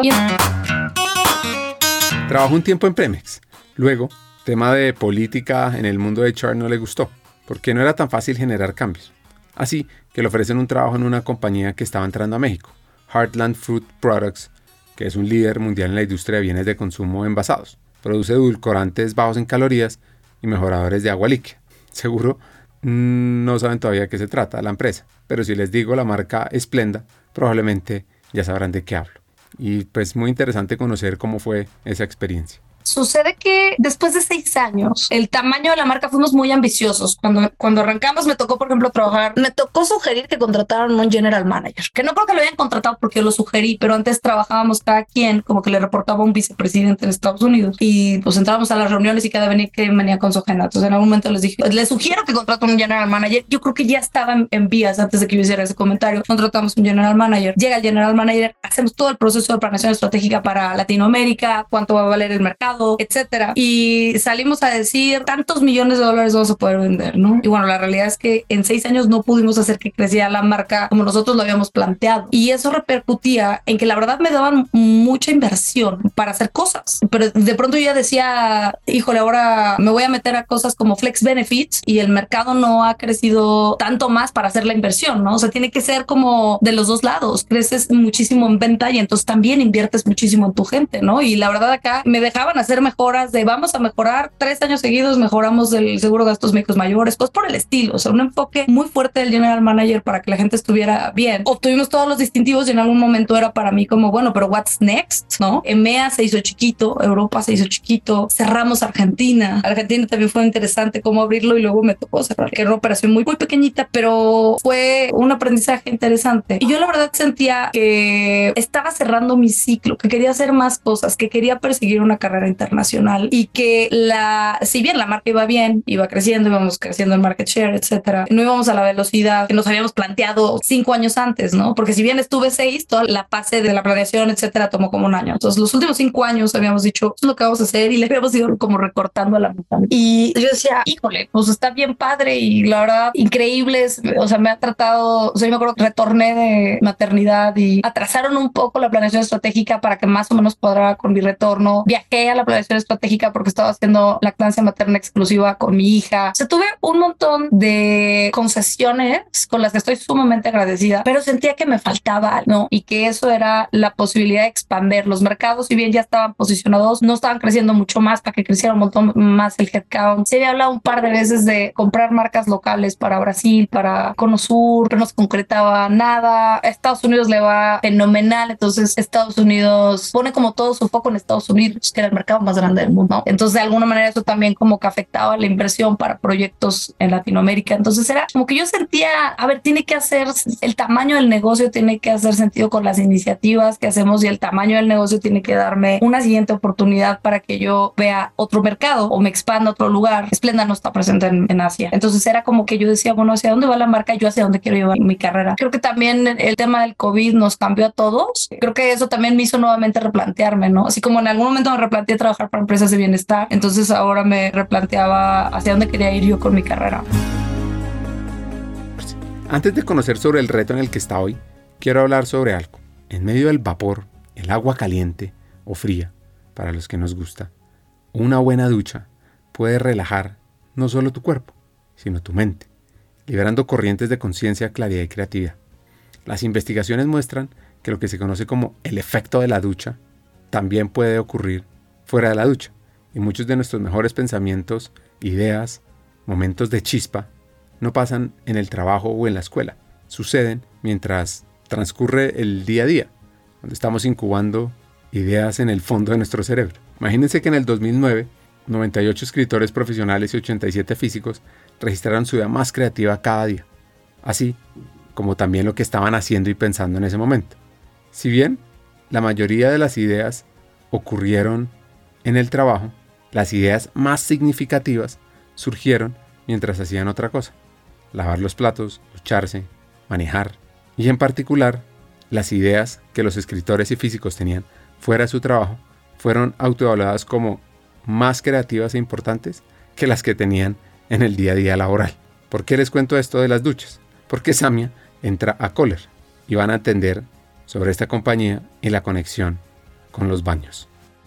Color me busca y me busca y me atrapa con varias cosas, ¿no? Toda la perspectiva de todo lo que tiene que ver con las unidades de negocio empalman un poco con aquella historia de Philips, ¿no? O sea, hay tres unidades de negocio, una que es la Energy, que es la que ve todo lo que tiene que ver con generadores, motores, etcétera, eficiencias energéticas, shalala. Una que es la de Kitchen and Bath, que es de la que yo soy responsable para Latinoamérica, y otra unidad que es la de hospital, campos de golf, spa. Entonces, otra vez como que se alinea ese tema del bienestar, ¿no? El bienestar. Yo creo que muchos vivimos que a lo mejor yo no sentía mi departamento tan pequeño hasta que me tocó estar encerrada en él durante el COVID. Y yo creo que ahí hubo una inversión, o, bueno, no creo, esos son datos reales, que hubo una inversión, la gente empezó a invertir más en los espacios en su casa porque pasaban más tiempo en su casa, ¿no? Entonces, Kohler tuvo durante la pandemia y contrario a lo que esperábamos, tuvo resultados extraordinarios porque la gente quería darle como un refresh a cómo se veía su casa, al interiorismo, a la experiencia de, de cómo te bañas. Yo creo que, no sé si es general, pero al menos para mí, hoy veo totalmente diferente la experiencia de bañarse. O sea, hoy entiendo que para mí cocinar y bañarme son cosas que te pueden hacer la diferencia de tu día, ¿no? Tienen ciertos componentes emocionales a, lo largo del día, ¿no? Y eso me atrapó, ¿no? El hablar de la experiencia del consumidor, el que fuera sector lujo, ahora entender de, que los canales son diferentes, vuelve a ser canal indirecto, pero ahora hay que entender que a lo mejor el canal es a través de arquitectos y, e interioristas que tienen que especificar las piezas en proyectos más grandes, ¿no? Entonces el approach de ventas es diferente, ¿no? Los skills de la gente de ventas son diferentes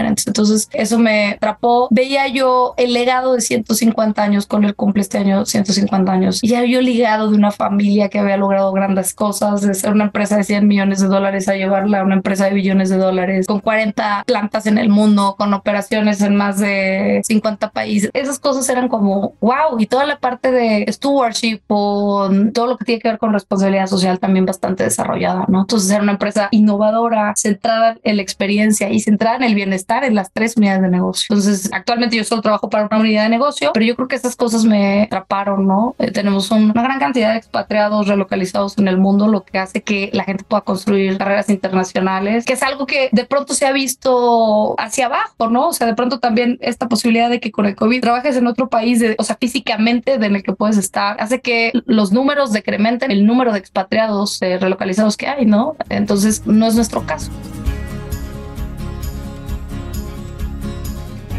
Hablemos sobre talent management, gestión del talento.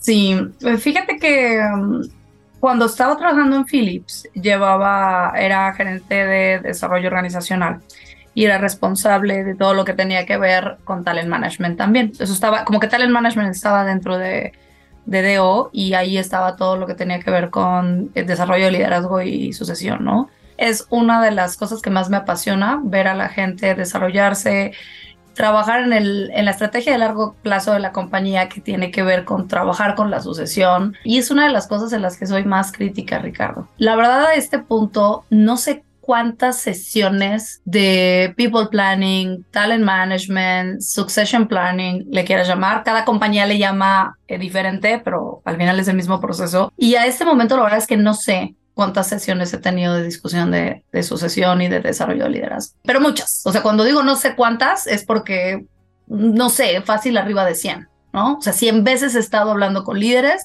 de qué se tiene que hacer para tener banca. Una de las cosas que, hay, hay dos cosas que me quitan el sueño cuando tenemos estas discusiones. La primera es el readiness de la gente. Dependiendo del modelo que hayan implementado y cada compañía puede tener algo customizado o pueden haber trabajado con compañías muy grandes en, los modelos y pueden estar usando Ninebox o no, o lo que quieras, la conversación siempre llega a dos puntos. Es si la persona está lista y tengo un challenge muy fuerte ahí. O sea, los líderes dicen, Ricardo o Samia están listos en 10 años.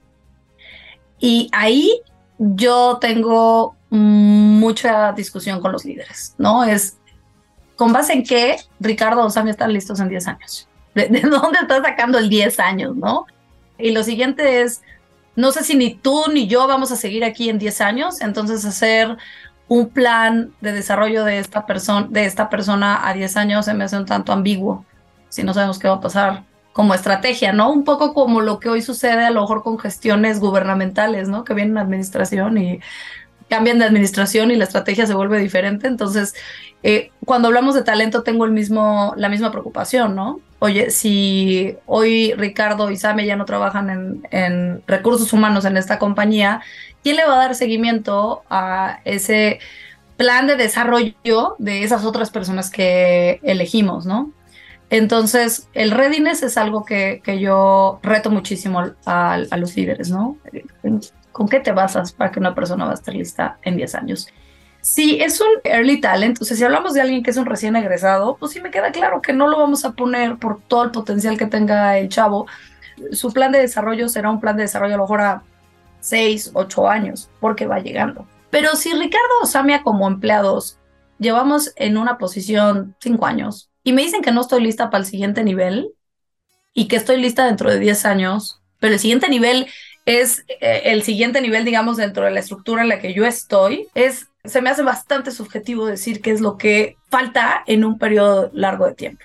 Entonces, readiness, Ricardo, es la primera cosa que le reto a los, a los líderes, ¿no? El otro punto es toda la parte de la subjetividad que tiene que ver con el proceso de, de escoger a una persona y catalogarla como talento o no. Este tema de poner a la gente en cajas o no, eh, hablando del Nine Box. Eh, me ha tocado ver modelos en donde el, el Nine Box es, es, una caja más grande de 10 cajas. Y también me ha tocado ver eh, modelos donde no hay Nine, Box, ¿no? Este, o sea, se hace un intento por reducir el, el Nine Box. Una crítica que hoy yo tengo fuerte hacia el, el Nine Box como modelo es si usas distribución forzada o no. ¿no? Es decir, si podemos decir que el hypo es el 5% de la población, el 35 está en el centro y así cada quien lo tiene diferente, o si no usas distribución forzada.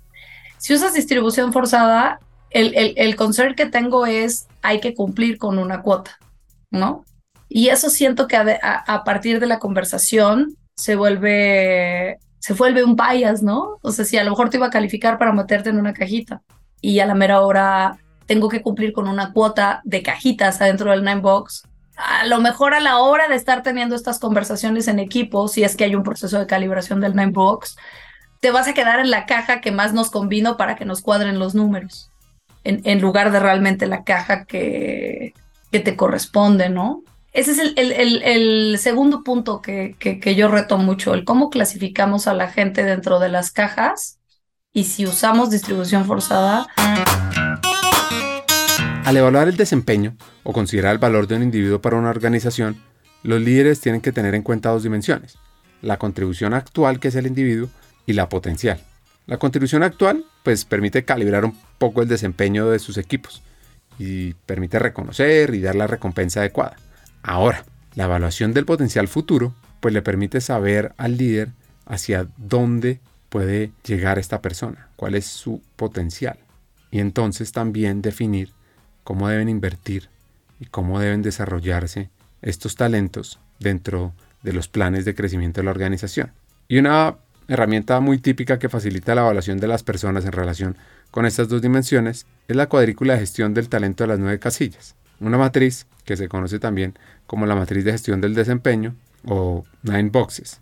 Es muy simple y ayuda a las organizaciones a agrupar a sus empleados en una serie de desempeños. Curiosamente, McKinsey desarrolló el Nine Box Talent Grid, originalmente como una herramienta estratégica para ayudar a los líderes a priorizar sus inversiones entre unidades comerciales competidoras dentro de una cartera corporativa. Más tarde se volvió una herramienta de talento humano, con la que muchas personas están seguros están familiarizadas. Ahora, ¿qué tal es esta herramienta? Es muy interesante conocer la visión de Samia sobre esto. El Ninebox creo que es una herramienta poderosa en el sentido de que es algo que todo el mundo conoce. Quizás lo que yo retaría es si es necesario que el Ninebox sea un Ninebox o pudiera convertirse en una matriz de cuatro. O si hay o no hay distribución forzada. Y un poco mi postura, o no un poco, sino mi, mi postura actual, porque el Ninebox es algo que te digo que generalmente ya tienen las compañías, ¿no? Entonces no es como algo que, que, que puedas llegar a, cambiar. Pero si tuviera la oportunidad de, cambiarlo y dependiendo de, la necesidad de la compañía, quizás yo agarraría y no utilizaría distribución forzada. Nada más vería como en data si hace sentido. No puedes tener muchos delanteros en un equipo, ¿no? Entonces no puedes tener puro high potential. Si el 70% de tu población está catalogado en los cuadrantes superiores de la derecha, Houston tenemos un problema, ¿no? Porque necesitamos una mezcla de, talento. Creo que forzar la distribución creo que incluye más vallas a la conversación. Entonces, creo que sí se tiene que controlar el número, pero de carácter un poco más como informativo, ¿no? O que haga sentido. No puedes tener al 70 en estos tres cuadrantes, pero tampoco se trata de que me des el 5 o que si me diste el 7 entonces ya no valga o me tienes que dar un número en, en específico, ¿no? Entonces, esa sería mi postura, eh, hacer una mezcla de lo que necesita el negocio, a lo mejor de lo que ya tiene, porque también este es un challenge importante. Si la compañía tiene una forma de trabajar y la compañía tiene trabajando con Ninebox 50 años, bueno, hacer el cambio de gestión hacia migrar a un modelo diferente, a lo mejor de un talent pool eh, más Ah, pulverizado, por así decirlo, o no metido como en cajas, este, pues a lo mejor no es algo que se haga en, seis meses, ¿no? Entonces, yo creo que por, por fases. Y también estar cambiando los modelos. Me ha tocado estar en compañías donde el Ninebox tiene hoy ciertas reglas y el siguiente año tiene otras reglas. Y el siguiente año tiene otras reglas. Y eso lo que hace es complejizar la toma de decisiones de los líderes, brutalmente, ¿no? Esos son los dos principales preocupaciones que yo tengo cuando hablamos de, las sucesiones. ¿Quién determina cuándo estás listo? Nunca estás listo para ser padre, entonces decir que, para mí decir que estás listo para tomar una posición en estos momentos es porque ya se te pasó un poquito el tueste, por así decirlo, ¿no? Quizás hay que aventarte un poquito antes para que hagas un stretch. Definitivamente si eres un early talent, no te vamos a dar una dirección inmediatamente, ¿no? Probablemente no vas a saber qué hacer eh, en, manejo de gente, etcétera, ¿no? Entonces tiene que hacer un sentido, pero quizás decir, no está listo hasta dentro de 10 años o el readiness es un, un reto. El, el otro tema de meter a la gente a fuerzas en cajas me preocupa de sobremanera. Y el tercer punto es, siempre estas discusiones tienen un componente de subjetividad. Lo que la gente percibe como yo no soy de los consentidos, y entonces los que crecen son los consentidos, yo creo que eso lo he visto en todas las compañías en las que he trabajado, ¿no? Esa percepción de la gente, que es percepción, no necesariamente es la, realidad, pero sin duda alguna, por efecto eh, halo, tendemos a elegir en el proceso de reclutamiento a gente con la que nos sentimos más afín y también tendemos a trabajar más a, más a gusto con gente con la que somos más afín. Entonces ahí hay otro reto, es cómo quitamos ese efecto cuando hablamos a la planeación de la sucesión, si, si yo tengo ciertas preferencias de el tipo de gente con la que yo me acomodo más a trabajar, ¿no? Entonces, esas son, te dije dos, pero esa sería una tercera cosa que, que, que me preocupa. Otra cuarta cosa, si, tuviera que seguir como desmenuzando la problemática de la sucesión en las organizaciones, es si de pronto tenemos un estilo de liderazgo predominante en las organizaciones y ese estilo de liderazgo va a ser la planeación de la sucesión, entonces prolongamos el modelo del sistema, ¿no?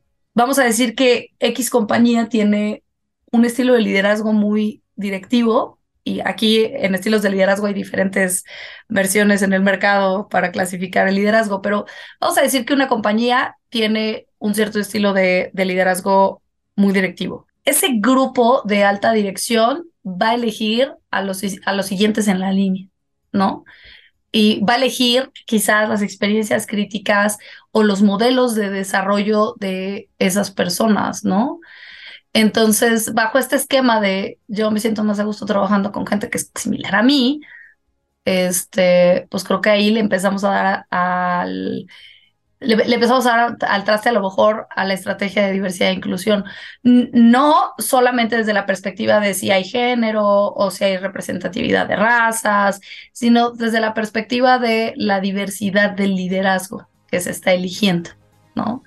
Este, yo creo que esos son las, los cuatro retos que veo muy críticos a la hora de la planeación de la asociación.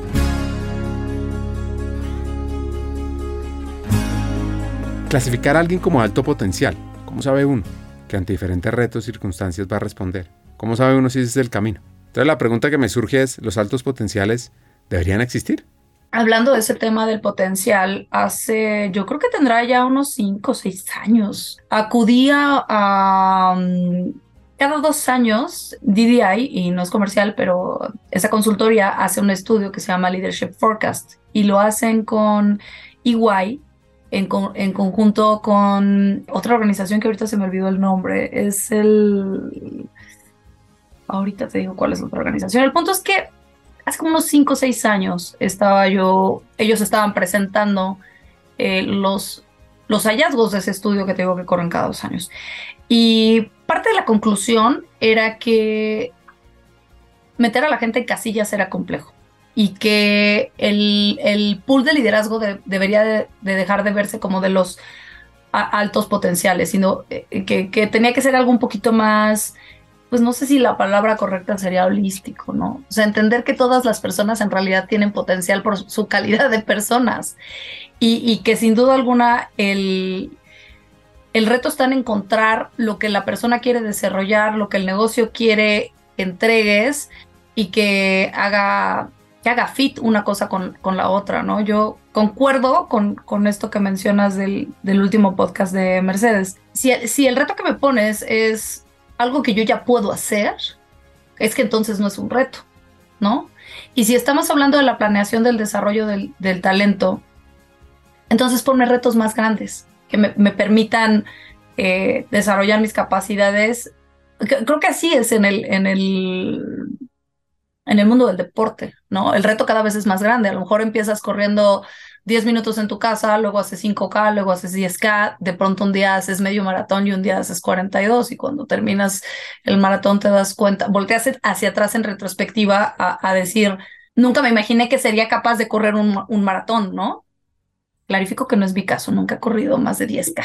Este, pero creo que es lo mismo en, en talento, es, es buscar esas asignaciones y, y, quizás dar la oportunidad que gente que, que a lo mejor no está en esos primeros tres cuadrantes tenga estas asignaciones, porque ahí a perspectiva mía absolutamente experiencial, es que el potencial también va a depender de la persona y de su momento de vida y la compañía en la que esté.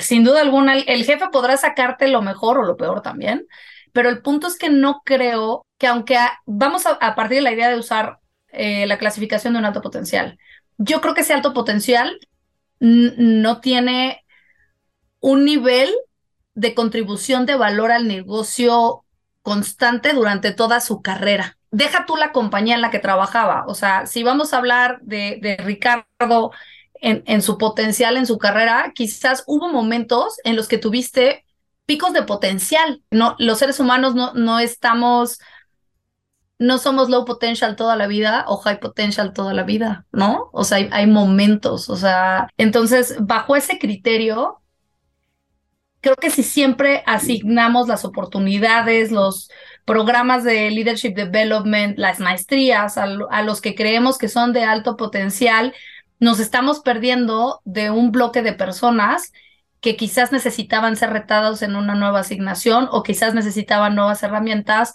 para despegar en ese nivel de potencial y luego irse como acomodando, ¿no?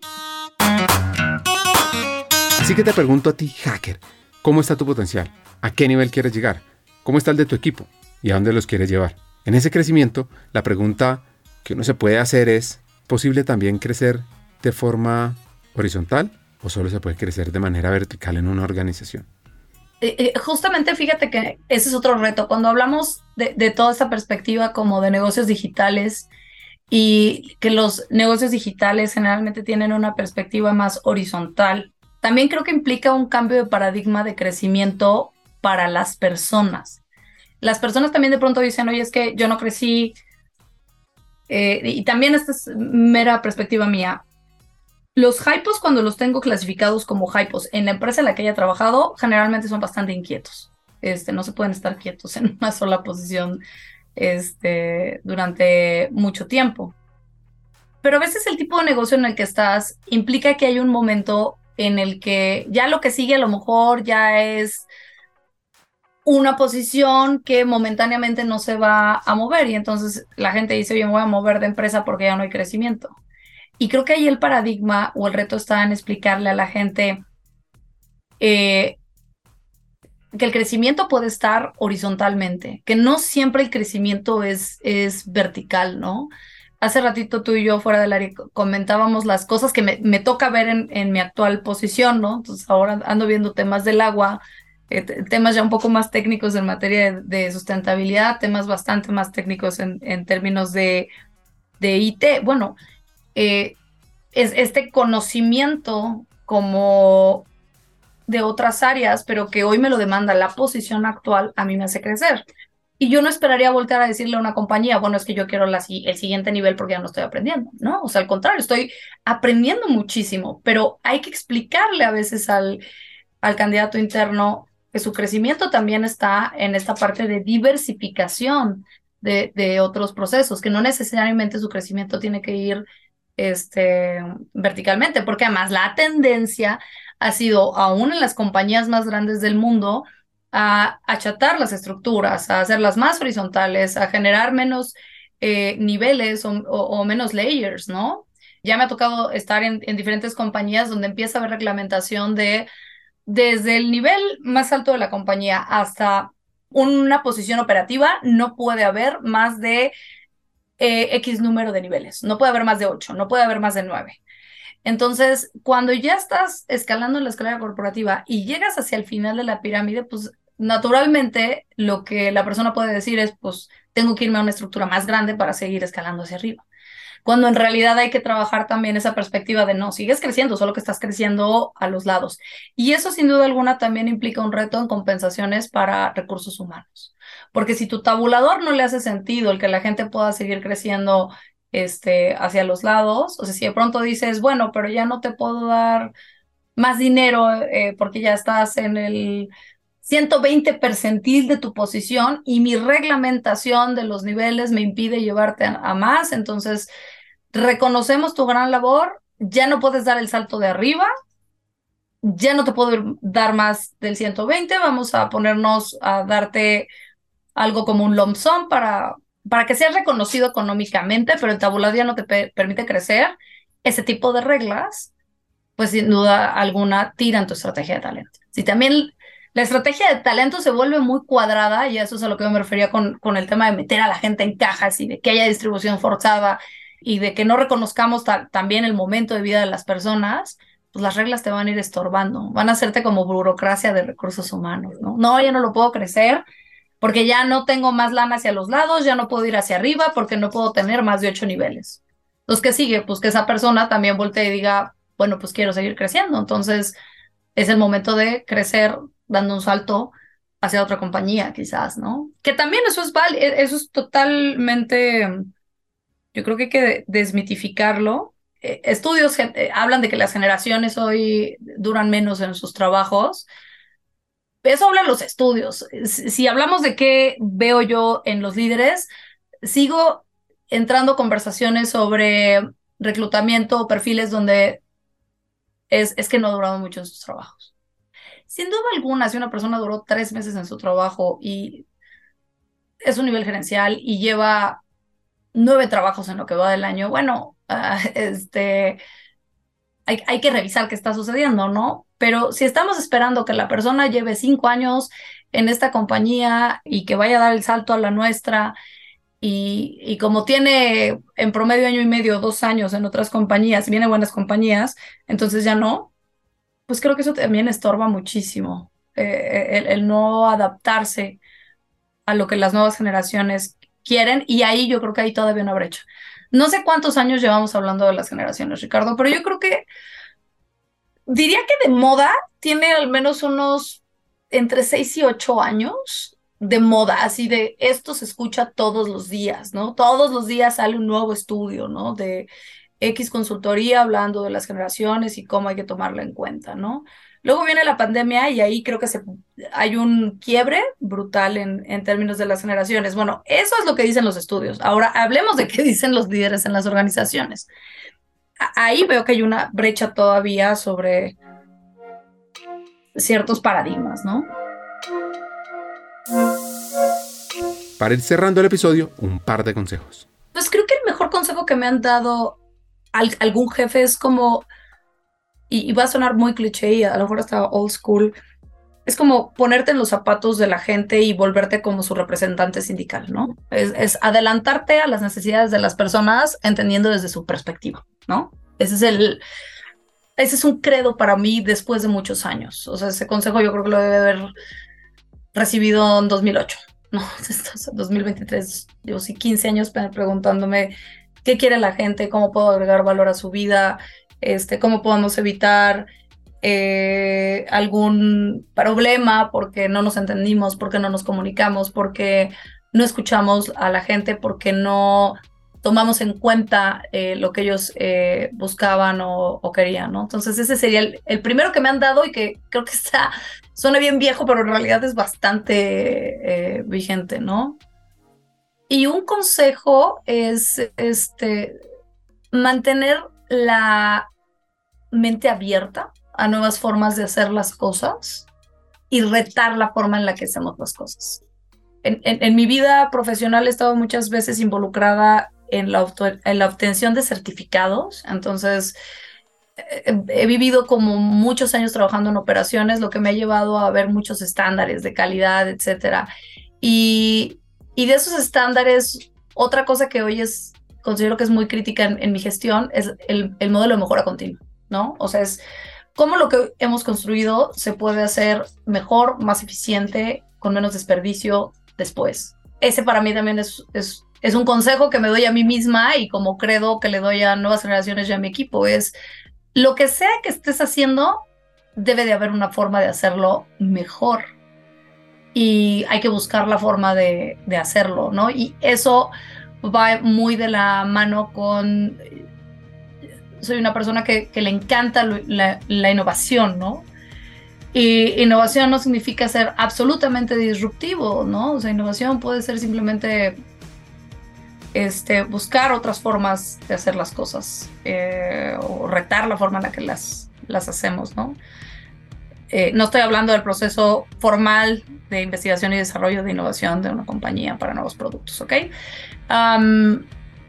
Entonces yo creo que esos serían mis dos consejos, Ricardo. O sea, por un lado siempre ponernos en, los zapatos de, la gente y cuando lo de la gente son todos los stakeholders, o sea, es eh, el consumidor final, es el cliente, es tus empleados, este, es uh, tus direct reports, etcétera y el segundo es cómo mantenemos la mente abierta y eso nos hace buscar la mejora continua durante todo el tiempo.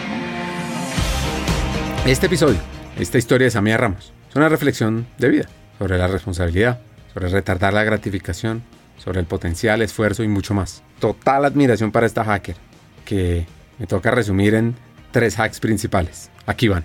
1. Aprender desde joven a retardar la gratificación enseñárselo a las nuevas generaciones va a ser un elemento clave para el éxito futuro.